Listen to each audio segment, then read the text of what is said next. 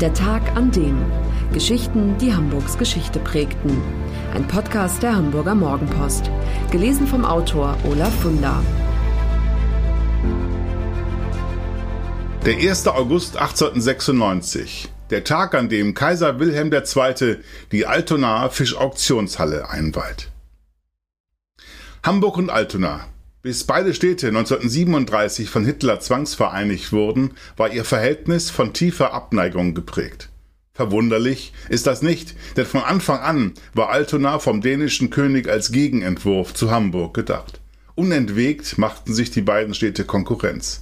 Ein Zeugnis aus Stein und Stahl erinnert bis heute daran die Fischauktionshalle am Altonaer Fischmarkt. 125 Jahre alt wird sie in diesem Jahr. Der Kampf um die Vorherrschaft im Handel mit Fisch wird Ende des 19. Jahrhunderts mit harten Bandagen geführt. Die Hamburger sind verärgert darüber, dass der Nachbar Altona Woche für Woche seinen berühmten Fischmarkt abhält und so versucht, das Geschäft an sich zu reißen.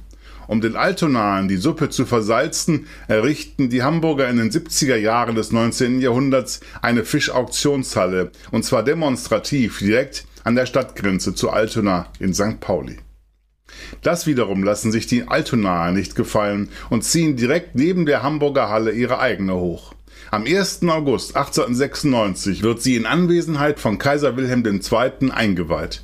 Im Unterschied zur Hamburger Halle, die vor rund 40 Jahren abgerissen wurde, heute ist dort ein Parkplatz, existiert das Altonaer Gegenstück noch immer.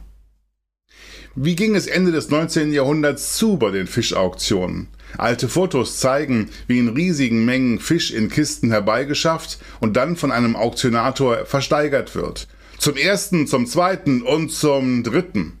Bemerkenswert die Preise, für die die Ware den Besitzer seinerzeit wechselt. Vor der Jahrhundertwende kostet ein Pfund Scholle 8 Pfennig, ein Pfund Seezunge 60 Pfennig und ein Pfund Steinbutt 56 Pfennig. Zum Vergleich, ein einfacher Arbeiter verdient damals eine Reichsmark pro Tag. Übrigens den Wettstreit, wer der bedeutendste Fischereihafen Deutschlands ist, entscheidet um die Jahrhundertwende ganz klar Altona für sich. Dessen Stadtväter lassen sich den Ausbau der Kaianlagen viel Geld kosten und geben den sogenannten Schellfischtunnel in Auftrag, der es ermöglicht, den Fisch für den Weitertransport schnell vom Altonaer Hafen zum Altonaer Bahnhof zu bringen. All das zahlt sich aus. Zahlreiche fischverarbeitende Betriebe siedeln sich an. Fisch wird zum zweitwichtigsten Wirtschaftszweig Altonas. Nach dem Ersten Weltkrieg werden dort 40 Prozent des deutschen Bedarfs an Fischkonserven hergestellt. Doch bereits in den 20er Jahren setzt der Niedergang ein, als die Fischindustrie nach Cuxhaven und Wesermünde abwandert.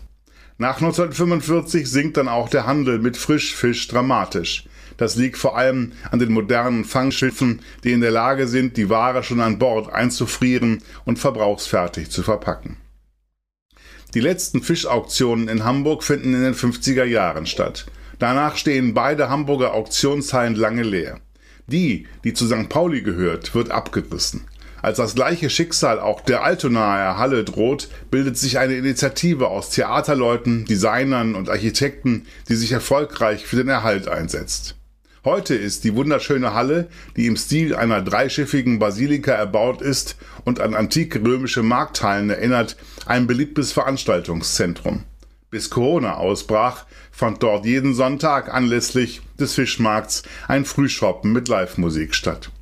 An diesem historischen Ort wird jährlich die Matthias-Saison eröffnet und das Hamburger Oktoberfest gefeiert. Eine feste Institution ist inzwischen auch das große Helbing Grünkohl-Festival, das immer im November steigt. Für alle, die Hamburg und Hamburgs Geschichte lieben, der Hinweis, die neue Ausgabe des historischen Magazins Unser Hamburg ist im Zeitschriftenhandel erhältlich, mit 130 Seiten Stadtgeschichte, lebendig und packend erzählt, für 8,95 Euro. Das war der Tag an dem Geschichten, die Hamburgs Geschichte prägten. Eine neue Folge lesen Sie jeden Sonnabend in Ihrer Mopo und hören wöchentlich einen neuen Podcast.